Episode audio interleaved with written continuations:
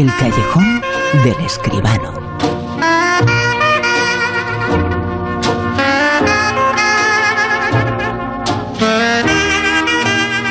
El mundo del cine, el séptimo arte, como siempre aquí, tiene un nombre, el de José Manuel Escribano. José Manuel, muy buenas, ¿qué tal?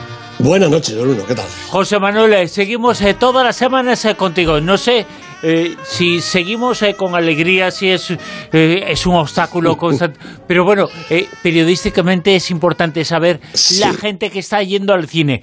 Hace cosa de un mes hubo un incremento pero estamos ahí todavía. parece que se subió un escalón hace un mes aproximadamente, pero todavía estamos que falta que rompa todo. Sí, sí, sí. De hecho, eh, este último fin de semana, fin de semana pasado, pues hemos acusado otra pequeñita bajada. No es que sea muy importante. Yo, las películas que están tirando un poco de la taquilla son eh, El Señor de los Anillos. Fíjate, hace dos semanas la, la, primera parte, la semana pasada la segunda parte y este último fin de semana la tercera parte, ¿no? El retorno del rey. Bueno, pues ha recaudado menos que las anteriores, se ha quedado, no ha llegado a los 300.000 euros, con lo cual la taquilla pues ha estado un poquito por encima del millón. ¿no? Eh, normalmente, fíjate, tengo el dato de los 20, 25 títulos más taquilleros que prácticamente son casi todos, ¿no? Pero en fin, esta semana tengo incluso el dato global de la taquilla. Todos los cines eh, de España han recaudado un millón cuatrocientos y algo mil. No ha llegado al millón y medio de, euros. Como digo, un poquito menos que la semana anterior, pero bueno, estamos por lo menos todavía por encima de ese millón de euros un millón y medio casi de euros eh, se ha llegado a recaudar en estas eh, semanas. En la última etapa del confinamiento de la pandemia se han llegado a recaudar casi 13 millones eh, de euros, pero luego bajó a 2 millones, ahora está un poquito más bajo. José Manuel, ¿tiene esa comparación también con cómo estaba el mundo de la taquilla justo antes del confinamiento? Y esa es una lectura que nos puede ser importante. Pues es verdad, mira, hace justo un año, poco más de un año, ¿no?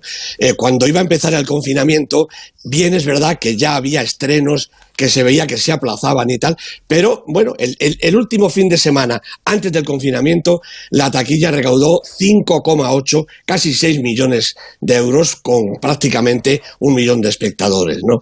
Eh, en aquel momento se estrenaba Raya y el último dragón, la peli de Disney, que hizo más de 250.000 euros, ¿no? Pero otras películas acompañaban también y redondearon ese, esos casi 6 millones de euros, bastante más, cuatro veces más largas de lo que hemos recaudado en este pasado fin de semana.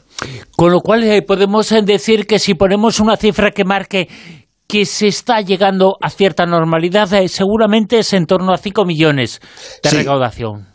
Efectivamente, sí, sí. Cinco millones ya es una buena recaudación para nuestro cine. Hombre, hemos tenido semanas, fines de semana de 10 millones, ¿verdad? Cuando llegan esos mm, taponazos que se estrenan en todas las salas y que además va a verlas todo el mundo, ¿no? Pero yo diría que sí, que los 5 millones, si me apuras un poquito, incluso 6, es decir, un millón de espectadores. Como está la taquilla, la entrada aproximadamente a 6 euros, pues un millón de espectadores, 6 millones de euros, nos permitiría decir que, esto se recupera. Los datos están siendo buenos en, cuanto a la pandemia y seguramente la taquilla, las salas de cine lo notarán antes o después, ya están subiendo, queda todavía mucho por eh, recorrer, mucho camino por hacer, pero pero ya se está consiguiendo recuperar un poquito la normalidad. Hace tan solo unos meses estábamos hablando de una recaudación de 200, 300 mil, 400 mil. Ahora estamos ya en cifras de esta semana un poquito menos, de un millón y medio. Hemos estado en estas eh, pasadas semanas en dos, casi casi en tres millones, eh, con lo cual, eh, vamos a decirlo, los cinco millones lo vamos a conseguir antes de verano. Ya verás.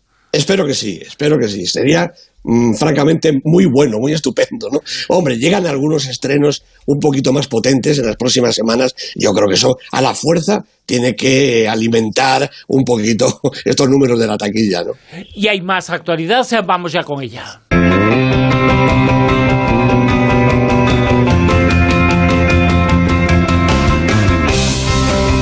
Ellas dirigen, ellas eh, producen, ellas al poder en el mundo del séptimo arte están recuperando el espacio que nunca debieron haber eh, perdido. José Manuel. Es verdad, es verdad. Las grandes actrices eh, hasta ahora dueñas de la pantalla, porque ellas lo interpretaban, la película, pues se están pasando a los puestos directivos, ¿no? A la producción y a la dirección. Eh, en España tenemos casos estupendos como Mabel Lozano, Leticia Dolera, por ejemplo, ¿no? Pero fijándonos un poquito en las grandes superestrellas, las americanas, ¿no? Pues recordemos que Olivia Wilde ya dirigió Super Empollonas y produce una serie de televisión, eh, bestseller se llama. Reese Witherspoon fundó una productora, Hello Sunshine, para producir sus propias películas, sobre todo con contenido para mujeres. Y Nicole Kidman va a producir con ella Truly Madly Guilty, a través de su propia productora, Blossom Films. Angelina Jolie, por hablar de una de las más grandes, ha dirigido ya tres películas, ha producido las dos últimas, Maléfica, y producirá ahora Camaway y una nueva Alicia en el País de las Maravillas. Y a esta nómina se suman eh, Margot Robbie, Anne Hathaway, Elizabeth Banks, Jessica Chastain. Y para hablar de lo más último, lo que vamos a ver ya mismo, pues eh, Robin Wright, eh, fantástica actriz, debuta como directora con una película que se llama En un lugar salvaje. La historia de una mujer que busca sentido a su existencia mm, después de un drama eh, tremendo y quiere enfrentarse a la hostilidad de la naturaleza en estado puro. Eddie, que es como se llama ella, después de esta tragedia decide retirarse a las montañas rocosas, nada menos. Y allí, claro, vive en momentos de muchísimo peligro también, ¿no? Bueno, Robin Wright eh, dirige y protagoniza la película. El guion es de Jesse Chapman y Erin Dickman, eh, con Demian Bichir y Kim Dickens en los papeles eh, protagonistas, con Robin Wright. La película ha sido producida por Alan Stewart, Laura Kennedy, Leah Holzer y Peter Saraf y Robin Wright es también productora ejecutiva, es decir, que además ha puesto las pelas en, la película. Se va a estrenar ya pronto, el próximo 11 de junio, de la mano de Universal Pictures, llegará la película a todo el mundo, también a España, de manera que yo creo que esta es una muy buena noticia, una película que puede ser taquillera y además una gran actriz que se pasa a la dirección de la producción como tiene que ser. Y una película que vamos a analizar aquí esta noche, el comentario, la crítica. La película se titula Poliamor para principiantes. Hola, amigos. Bienvenidos a Manu Unboxing. Rubius, este tiene 40 millones de seguidores. ¿Y nuestro hijo cuánto tiene? No, tiene menos. 12. Mm, el unboxing ese era una mierda. Hay que elegir un tema tipo el amor. El amor da mucho juego. ¿Me puedes invitar a desayunar? Esa chica te gusta. Amanda. Soy Amanda y practico el poliamor desde siempre. Llevo cuatro años con Claudia. También soy unicornio de una relación un pelín más mayor que yo. Y salgo con un hetero guapísimo, que es Alex. Pues vaya papeleta. Esto del poliamor es una mina, para eso hay que ir allí y sobre todo, propa. O sea, tú le estás Esto del poliamor, eh, José Manuel, es una demostración de que la humanidad está perdiendo valores totalmente. lo digo irónicamente. Pues a lo, mejor sí, Bruno. Yo qué sé. Bueno, este poliamor para principiantes, ojo, lo ha dirigido Fernando Colomo la producción es de Álvaro Que hay gente que sabe mucho de tener varias relaciones a la vez. Sí, sí, sí, verdaderamente. No sé, no sé yo si Fernando Colombo, seguramente no, ¿no? Estos son películas que se dirigen, pero no, no tiene por qué ser experto en el tema. Pues bueno. Como te decía, la producción es de Álvaro Longoria y Berta Moreno y el guion de Fernando Colomo, Cassandra Macías Gago y Marina Maeso. Los protagonistas Carla Alejalde, que la acabamos de oír, Tony Acosta y Kim Ávila.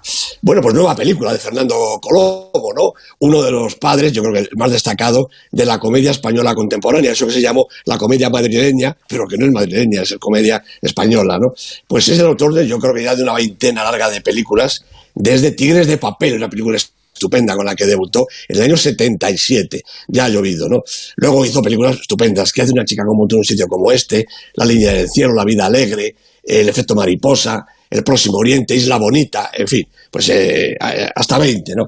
No se le puede negar a, Colomo su vis cómica, su destreza narrativa y su apego a la realidad, vallado frecuentemente de un agudo sentido de la oportunidad, como ahora, que desarrolla un argumento pegado a la controversia más moderna, bueno, superficial desde luego, pero de irrebatible actualidad. El lenguaje y la actitud inclusivos, la disparidad cada día más larga de géneros, las relaciones abiertas, que se llaman ahora esto del poliamor. Bueno, Elejalde y Acosta son Satur y Tina, un matrimonio acomodado y feliz. Ella trabaja, él más bien se dedica a hacer el ganso, que tienen una sola preocupación, su hijo Manu, un chavalín de casi 30 años que aspira a youtuber de éxito. Y la verdad es que no tiene mucho, hasta que casi por casualidad se convierte en el Ranger del Amor, un personaje misterioso que carga contra las nuevas tendencias del amor, suscitando las iras de toda la modernidad poliamorosa, de la que forma parte Amanda, una joven doctora encantadora, muy simpática, pero que ya tiene relaciones, concretamente con Marta y Esteban, una pareja que a su vez practican el amor o el sexo, o las dos cosas probablemente, con Claudia, una chica trans, amante de Amanda, que lío, y con Alex, un modelazo al que le gustan todas, todos y todes, también Manu, el poliamor, un hexágono amoroso en el que caben todos los lados y los ángulos que hagan falta. Bueno, entonces el menage está servido, ¿no? Esta podría ser como una nueva versión de Ser infiel y no mires con quién, solo que aquí no hay infidelidad porque todo está permitido y a la vista. Bueno, todo no. Los celos están excluidos, como es natural, lo que no quita para que se sientan, y también la competencia y la duda y la inseguridad, porque al fin y al cabo los poliamorosos son humanos y bastante más normalitos de lo que ellos y ellas y ellas se creen. El que más, el Ranger del Amor, que querría ser un superhéroe irreductible y en el fondo no es más que un tuercebotas enamorado como un colegial. Bueno, por ahí va, creo yo, lo mejor del guion. La oposición entre teoría y práctica, entre los sueños y los deseos reales, entre las mentiras asumidas y la verdad descarnada. Eso y algunos chispazos de humor verbal como el que arrasa en la iniciación de los protagonistas o en algunas de las intervenciones de Satur, un Carra Elejalde en modo comedia. Pero ahí, sin embargo, yo creo que también es donde cruje la película. Fiado en su capacidad para el género, Colomo y sus productores, supongo, han tirado de reparto con nombres de éxito reciente, basándose en su comercialidad y no exigiendo mucho más. Es verdad que no es la primera vez que lo hace, va siendo frecuente en su última obra y con resultados parecidos. Unos personajes que no levantan el vuelo por falta de profundidad o por exceso de personalidad. Carra Elejalde, hombre, está bien, pero se parece demasiado a sí mismo. Y Tony Acosta, que es una actriz que le cae bien a todo el mundo y también a mí, repite por enésima vez su interpretación más conocida. Planos los demás, menos alguno que lo quiere superar y se pasa bastante de rosca. Yo lamento decir que esta película podría haber sido bastante mejor con un poquito más de esfuerzo. De todas formas, eh, es algo que el cine español hace muy habitualmente, presentar en este tono una serie de circunstancias eh, sociales y poner humor. Eh, por lo menos esto lo consigue la película, ¿no? Hombre, sí, eso que nos decías en el comentario, en la crítica de... tienen un retoño de 30 años. Estamos llegando a este punto, ¿eh? Efectivamente, ¿no? Y además el padre le tiene que decir a qué se tiene que dedicar, porque naturalmente hacer un vídeo con su propio unboxing, pues la verdad es que yo creo que es poco potente, sinceramente. Y eh, tienen envidia del Rubius que tiene 40 millones de seguidores en YouTube y él tiene muchos menos, bueno, muchos menos no, no tiene casi, como casi todo el mundo, ¿no? Exactamente, exactamente. Vamos en fin, no, hombre, la, la, película es una comedia, una comedia actual y desde luego se deja ver. Vamos ya con el Super 10.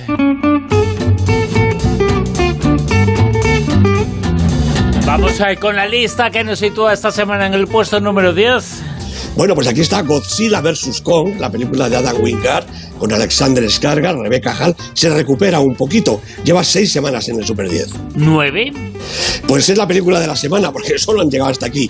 Este cuerpo me sienta de muerte, dicen. Christopher Landon es el eh, director, Vince Vaughn y Catherine Newton los protagonistas. Desde luego, ver a Vince Vaughn, que es un señor de dos metros y pico y de más de 100 kilos, haciendo monerías de universitaria americana, es algo que desde luego merece la pena. Está en el puesto número 9. ¿Y en el 8? Bueno, esta ya es mucho más seria. El olvido que seremos, la película española de Fernando Trueba, que repite posición en su segunda semana. Javier Cámara es un protagonista excepcional. Se habla mucho y muy bien de esta película, ¿eh? Sí, sí, naturalmente. Es una de las eh, películas yo creo que hay que ver. Eh, bueno, nos cuenta la Colombia de hace unos años, pero que desgraciadamente se parece bastante a la Colombia actual. El título dice ya mucho, el olvido que seremos. Eh, sí, no, es que en, tres palabras se dice tanto. Exactamente, sí, sí.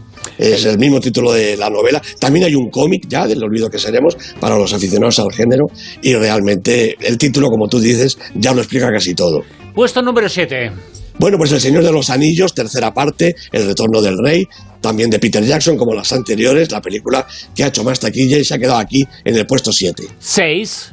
Quo Aida, de Jasmila Svanich, con Jasna Duricis, Boris Ikanovich, dos semanas en la lista y subiendo. Subimos eh, hasta el 5. Una joven prometedora, esta película estupenda de Emerald Fennel, ganó el Oscar al mejor guion, recordemos, con Kerry Mulligan, Bob Burham, cinco semanas en la lista y repite la posición quinta. ¿Y en el 4?